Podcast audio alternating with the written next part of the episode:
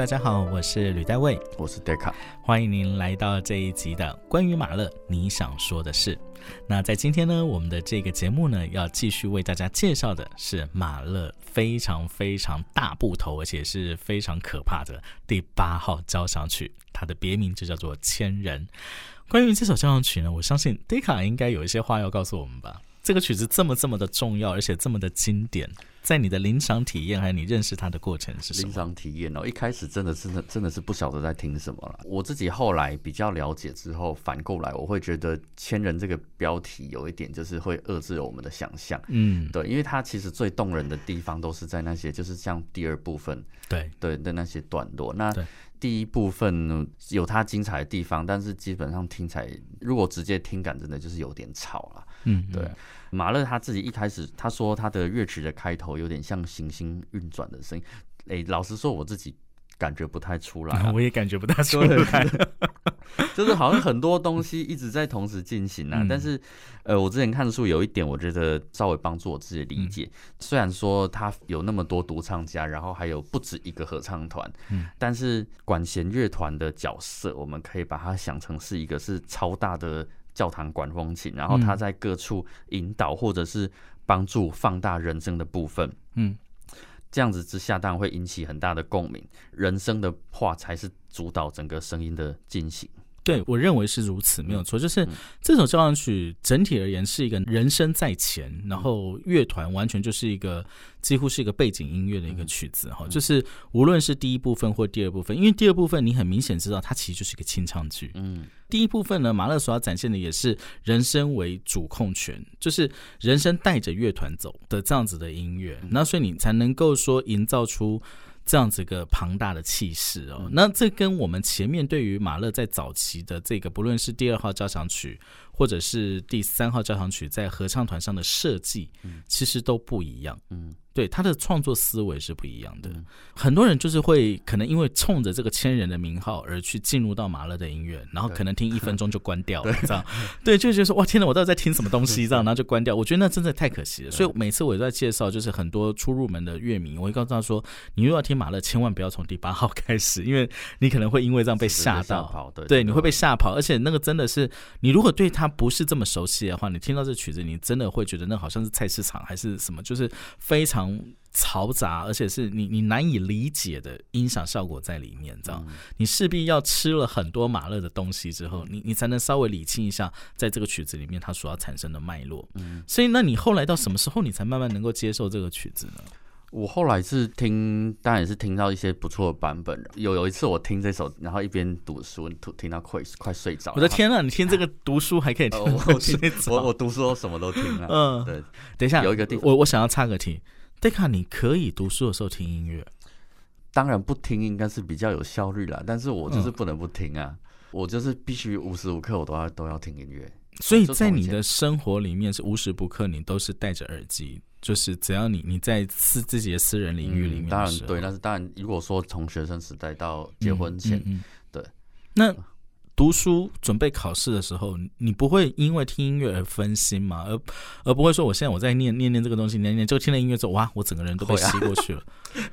对啊。因为我我觉得，在我以前的时候，我听音乐，当然我也是会靠读书的时候听。可是我觉得那时候练就的是音乐是一个陪伴。嗯，当时音乐，我对音乐的感受是一个陪伴，我并没有真正进入在音乐里面，因为我知道我的主角还是书桌上的那本书这样。可是随着你对音乐的不论各式各样音乐，就是随着你自己本身音乐素养的提升，或者是你的工作，或者是你的你的内涵，或者对音乐基础训练这一块领域上面的一个。的训练的加强，你慢慢慢对我来讲，我已经越来越难在一边看书的同时一边听音乐，因为我很清楚知道说我没有办法这么做，我会被拉走，我我会耳朵全部都跑到音乐去，然后我书本上的书一页都没翻。老实说，所以我现在现在当然没有在读书了，就是 也也回去回想，我也我也不太能理解怎么怎么当时是怎么做到的，是不是？对，但是后。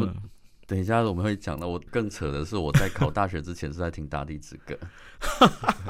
所以这个千人，你你竟然可以在读书的时候听到睡着了？不是，应该说就是很累，然后就是就是当然没有很认真的在听啦。然后就是刚好我听到第二部分有一个地方，它转到 E 大调，我忘记是什么段落，但是那边有钢琴，它按了几个诶 E 大调的属气和弦，嗯，就从那个地方突然把我惊醒，然后然后才开始仔细听，哎，这个地方合唱团唱的超好听，超美，就是天堂的声音。然后我再再回去。第二部分整个听，嗯，就是大学那一阵子，就是也是有假装自己想说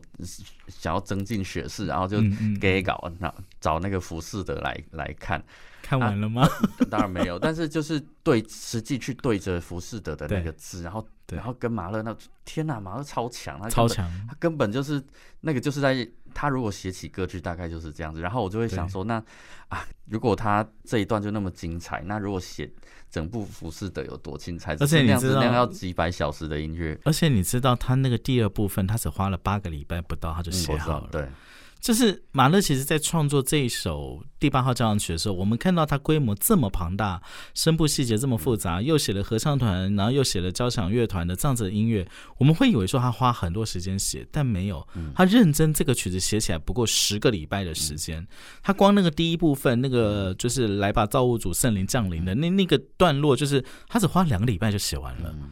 所以你可以想见，就是说我其实我一直觉得这个曲子马勒其实是谦虚了。什么谦虚呢？他把这个曲子分成 Part One 跟 Part Two，嗯，他用这样的方式去区分。但我其实我真的认为说，这个曲子的主要的格局是在 Part Two，嗯。Part One 只是一个引导，嗯，它只是一个在介绍它的一个序奏或者是一个什么这样子一个感觉，然后真正所有它要展现的其实是那一个清唱剧的段落，就如同 Deka 所说的，就是它是一个浮士德升天场景，嗯，然后它可以把根据歌德里面的那样子的一个景物的描绘，这么巨细靡遗的把每一个角色他所处的背景、他的语气，然后他讲出来的话。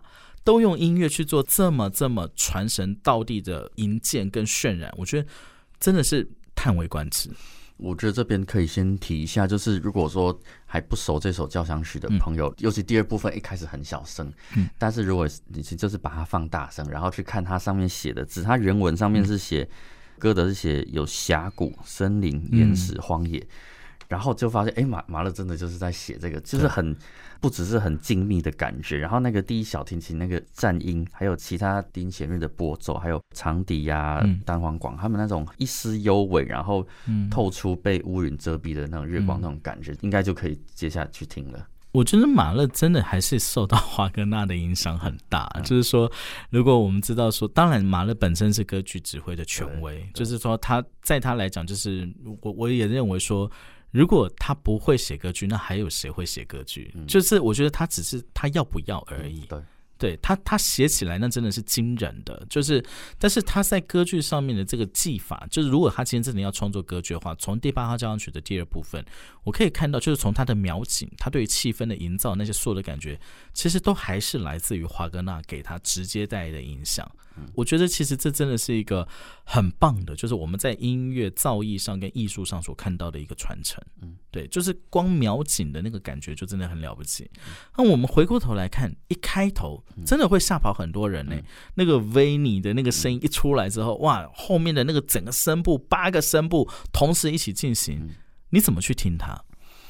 就是刚才说人生是引导这个乐章嘛。反过来说，我觉得，因为我们不可能听得清楚他们在唱什么，所以反过来说，可以把人声的部分也视为乐器的一部分，嗯。然后就是单纯去感受说。这是一个加入人生的管弦乐团，而不是说各自独立的乐团跟人生。你你不要执着于我要听到那个歌词在唱什么，或是哪一个声部在干嘛干嘛干嘛。你用一个整体感去听它。对，就是整体的感觉。因为因为马勒他用两个合唱团嘛，对，就就莫名其妙。按你合唱，你又听不出来，你就一个合唱团就好，干嘛要两个？所以我觉得，就我自己在听，然后后来看谱的一些理解，我觉得就是把它当做就是一个声部，不用太去管它唱什么。对，就像。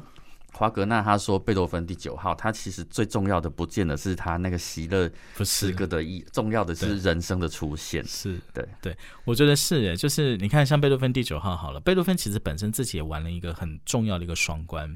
就是他在席勒的快乐颂的那个安排前面的时候，贝多芬自己写了三句话嘛，就是说我们不要再老调重重弹了，我们汇聚一方，我们要寻找新的声音。这样，他这个新的声音其实就是一个双关语，嗯。第一个新的声音代表是这个快乐颂的旋律，这是新的声音。可是第二个，它第二层意义就是人声。我们寻找新的声音，就是我们把这个人声也放到交响乐团里面去，去听见它。那至于歌词究竟重不重要，我觉得我赞同 d 卡所讲的，就是像华格纳之前说，就是这个人声到底歌词在讲什么，其实不是贝多芬真正要呈现的重点，他要的是你感受到那个音响效果。他要的是你感受到那个情绪、那个氛围。那相对的，就是马勒的这个威尼也是一样，就是他要你感受到哇，我突然有一天被圣灵充满了，这样就是造物主，就是突然赐予我的灵感，让我有这样子的一个动力跟能量去完成，用两个礼拜时间完成这个曲子。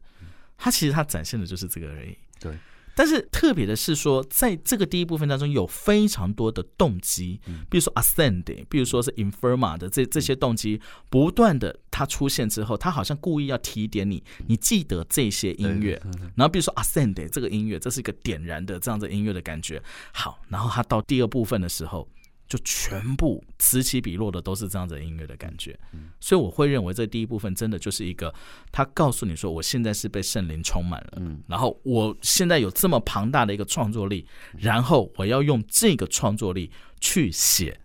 第二部分。对对，我觉得听第一部分，我觉得你就是去感受那个生命力的感觉就好，不需要说很仔细听说到底旋律。怎么样好听或者是不好听？因为它里面其实有些旋律，其实你如果是光听，会觉得有点怪怪的。他刻意的，我觉得那个怪怪是刻意的，就是它是不符合和声，也不符合调性效果的，而且他故意要造出一个不和谐的那个感觉。对，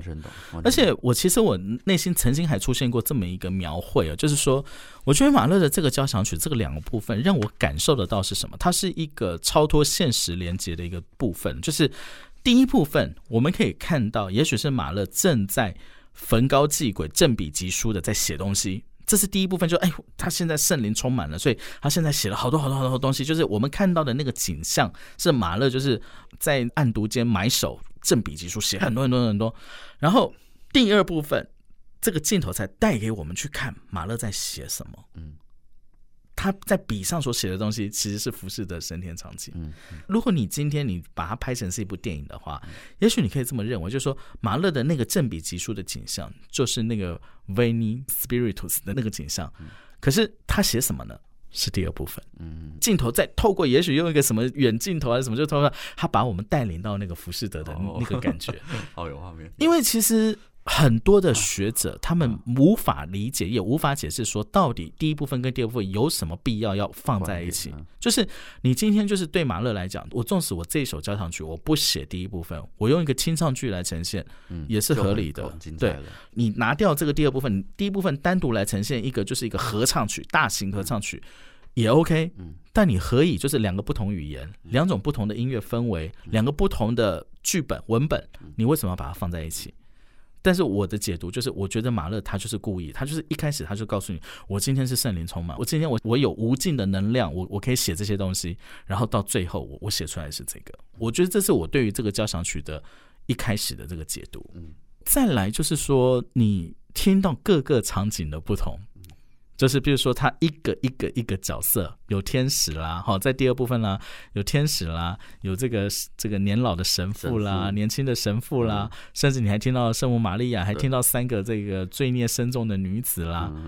这些音乐你怎么去看待它？有一点像之前第三号的时候那个尼采那一段，我觉得我自己啦，以我的理解，我如果只是直接读服饰的，我不可能就这样子就有什么体悟。这个第二部分不是就是马勒也是有有点发扬女性的对的那个对对，但我如果光看书，我大概也体会不出来。然后，但是就是我怎么听，我就还是。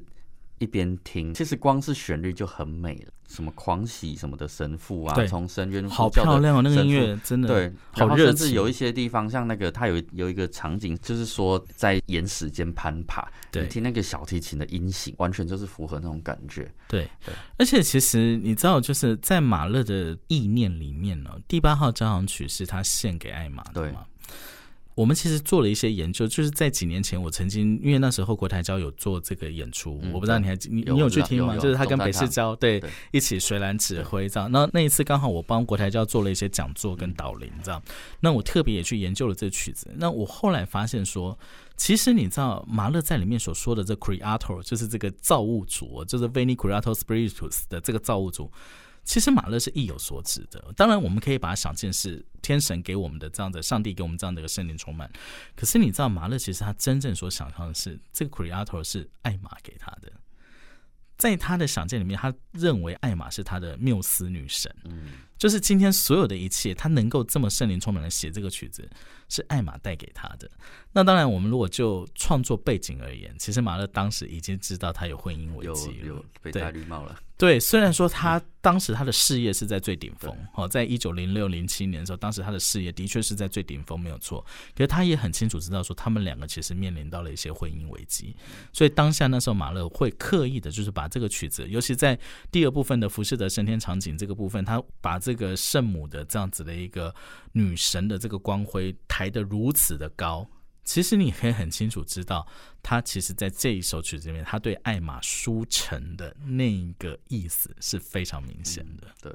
我们在一开头听起来，我们觉得这是马勒声望顶峰之作，但是他在里面他所要埋藏的那些心思，其实真的大家值得大家细细的去玩味。大概也可以也算是他最私人，就是他个人实际的经历，然后把它投射出对女性的崇敬。因为马勒有恋母情节嘛，嗯对他有些恋母情节嘛。对艾玛来讲的话，就是他也很知道说，在他的生命里面，他是需要艾玛的。纵使有的时候你可能会感觉得说，哎，他有一点点大男人或是怎么样，但是你清清楚知道说，当艾玛出现一些，当他们的婚姻之间出现一些裂痕的时候，马勒是极力想要挽回的，否则他不会去找弗洛伊德去探讨他到底他出了什么问题这样子。所以你可以知道说，我我相信艾玛在他生命里面还是占有非常非常重的分量哦，以至于你看到最后的大地之歌，我们下次会介绍大地之歌，事实上也是。他对于艾玛的一个展现，还有就是他没有写完的第十号交响曲，其实都是如此哦。大家在聆听这个第八号交响曲的时候，我当然我会建议大家说，你这不是一个常常适合你拿出来听的曲子。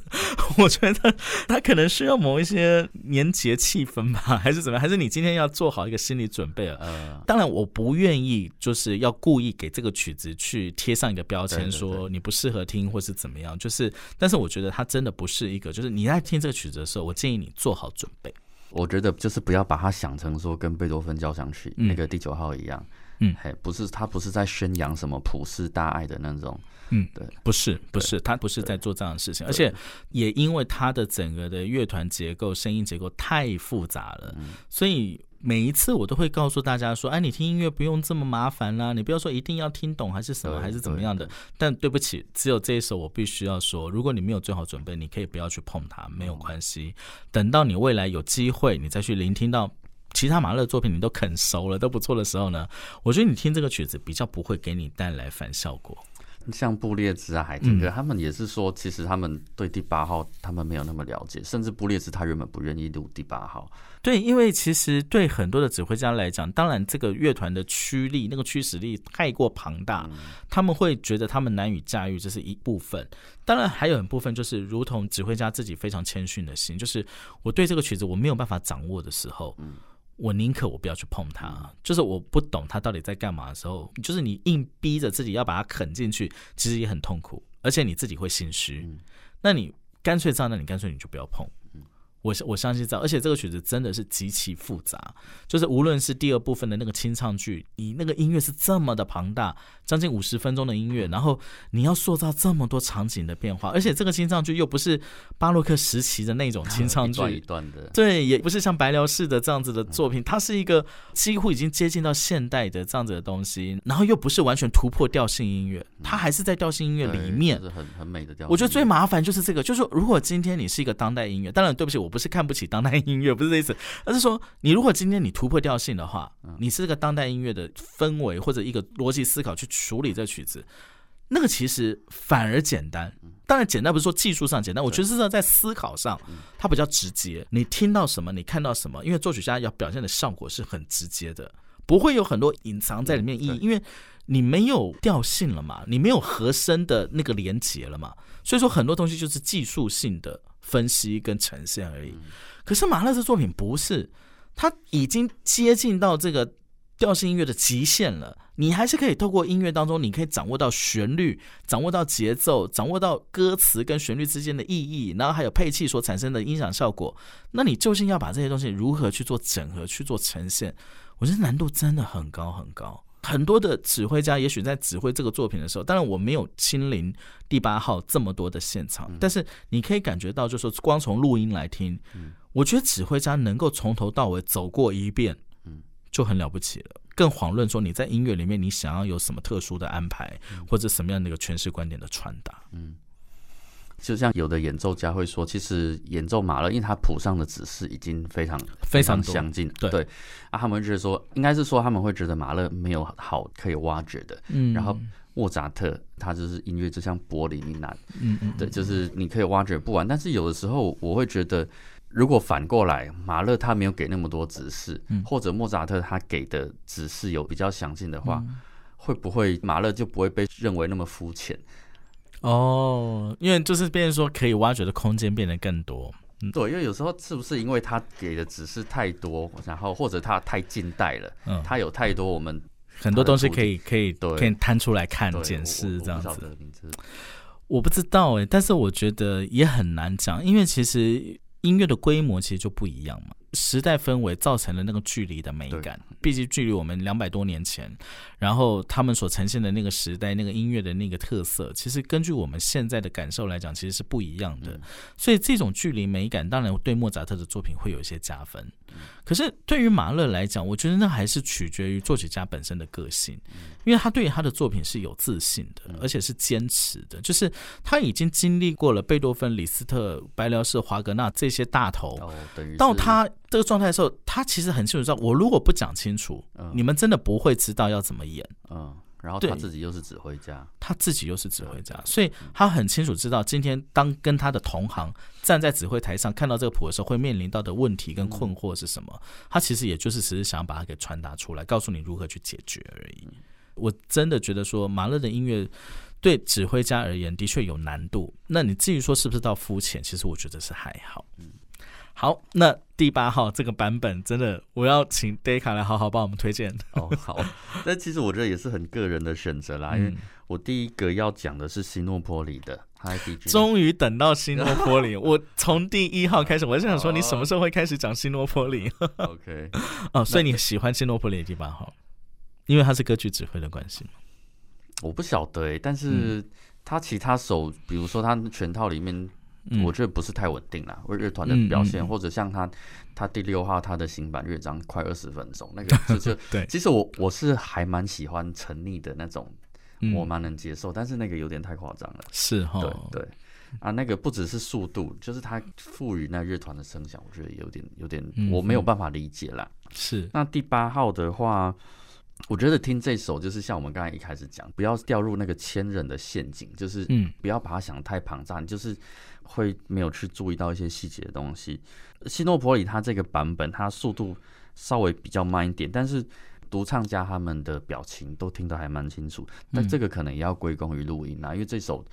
就是这个录音是一个很大的考验。对对，然后乐团的演奏也很扎实，而且我觉得这首它就没有那么偏锋。比较稳扎稳对，其实就是一个比较浪漫的的马勒。那尤其像一第二部分一开始的地方就很美。你很着重第二部分一开始，你知道？可是很多人在听第二部分一开始是觉得很无聊，然后想睡觉的，因为太太腻了。对，那个东西太 tiny 了，那个那个太又很少，东西又很少，然后你甚至你要把音响放到很大声，对，你才听得出他到底他在里面在在搞什么鬼。甚至你去看谱就完全不晓得有什么好在那边磨个十分钟的。但是我觉得那真的是很美的。你很喜欢那 个，很喜欢。刚才虽然讲到录音，但是我要推荐一下一个一九五零年的录音，这个是 Stokowski 的录音哦，哎，在这个纽约爱乐，而且这个录音它其实很多不同厂牌有发过，但是。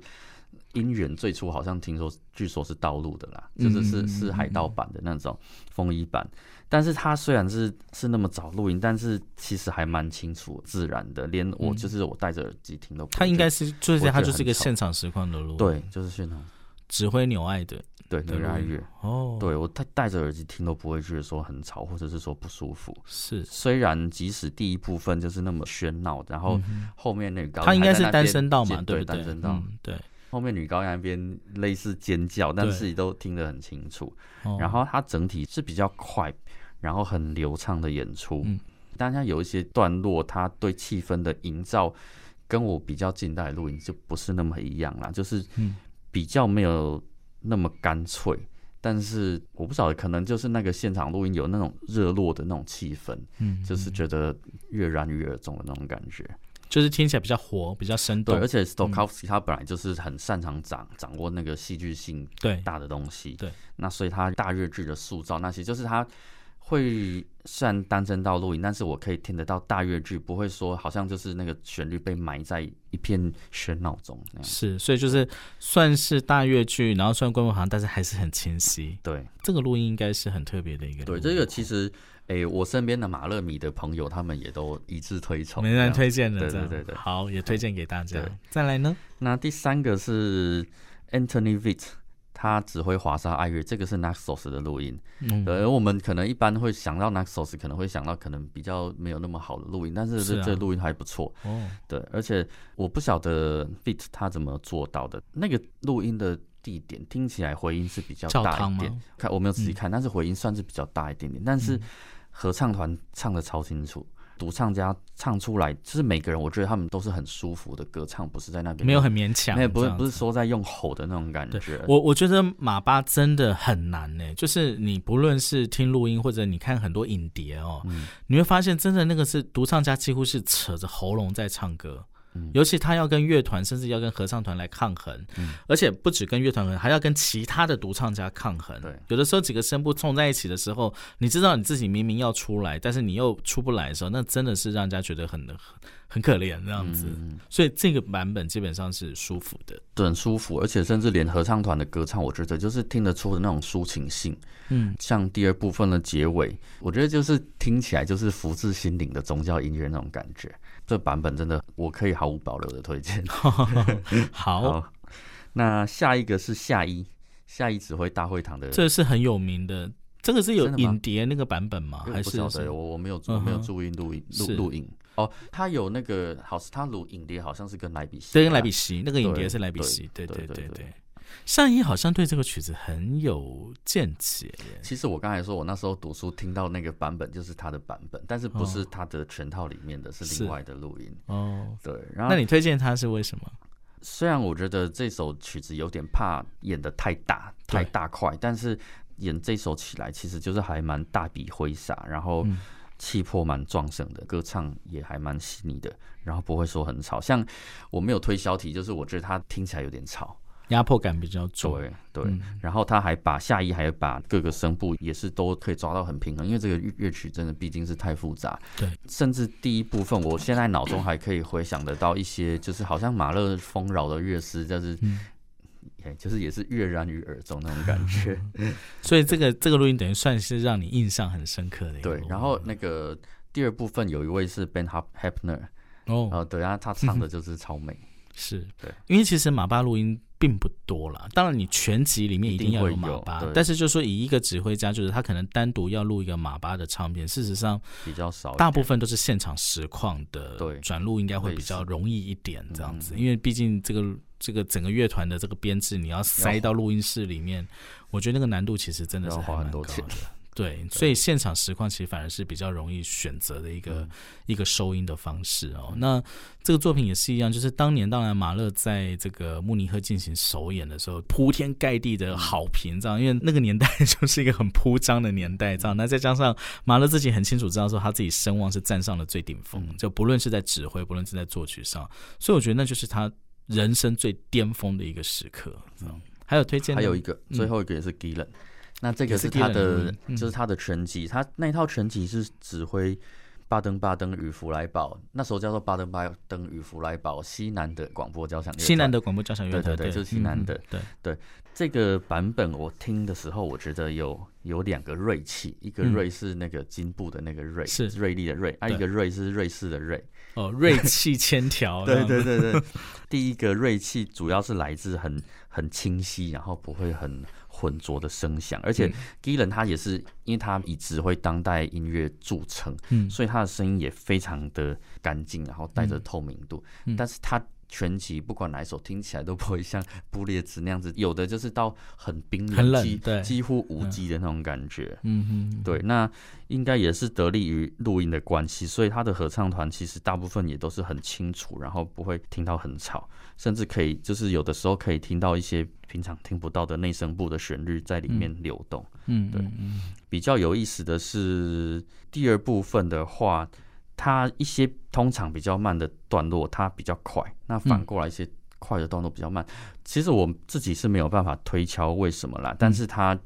就是到越往结尾的地方，它真的是把那个气势做得很漂亮。就是他整个气势带起来，从神秘合唱那边开始这样子。我觉得神秘合唱的段落也是我会推荐给大家。就是如果今天马八哈，你真的没有办法从头听到尾，那但是你又很想享受那个最后的那个很浩瀚的过程了，不妨从第二部分最后的尾声，就是大概差不多十十五到二十分钟，差呃没有到二十分钟，就差不多十分钟左右。他那个有个神秘合唱的段落，就是所有的合唱团用最小声的声音，然后开始。它其实它就是一个结尾。歌的最后的一个结语，这样那边开始听，慢慢听到马勒如何把音乐一点一滴的加进来，把声部一点一滴的放大，我觉得那是一个非常享受的过程。对，这首交响曲走到后面，其实就是还蛮明显，就是越来越清晰。对，但是但是很多版本，我会觉得他们好像，哎，怎么突然结束？他们要把。不会说像第二号复活最最后面就是冲到高潮了，反而很多版本就是到后面就是有一点，也不是说弱掉，但是就是平平的结束了。嗯，但是这这 g i l n 这版本让我印象很深刻，就是他最后气势有起来。好，光就这个气势，其实就真的推荐大家来听 l n 的这个版本了。好，在今天是我们为大家介绍马勒的第八号交响曲这首曲子呢，我当然我不愿意给他一个评价叫做生人勿近哦，可是其实也真的就是希望大家就是。能够在做足准备的时候来认识这个曲子，那也许刚开始你会觉得这个曲子非常非常的吵，有的时候你会觉得不知道如何下手。如果你真的有这个感觉的话，不妨我建议你就先停下来。不要强迫着自己把它给吞完，因为有可能你会造成反效果。但是未来有机会，我相信就是再去接受这个曲子的时候，或者是你对于马勒有更多的了解，或者是您愿意就是做一点点功课，去了解马勒在这个曲子里面的歌词在说什么，他在描绘的场景是什么的时候呢？或许这个曲子可以给你带来截然不同的感受。嗯，好，我们今天的节目就进行到这边。我是吕代卫，我是戴卡。关于马勒，你想说的是？我们下次见喽，拜拜。拜拜。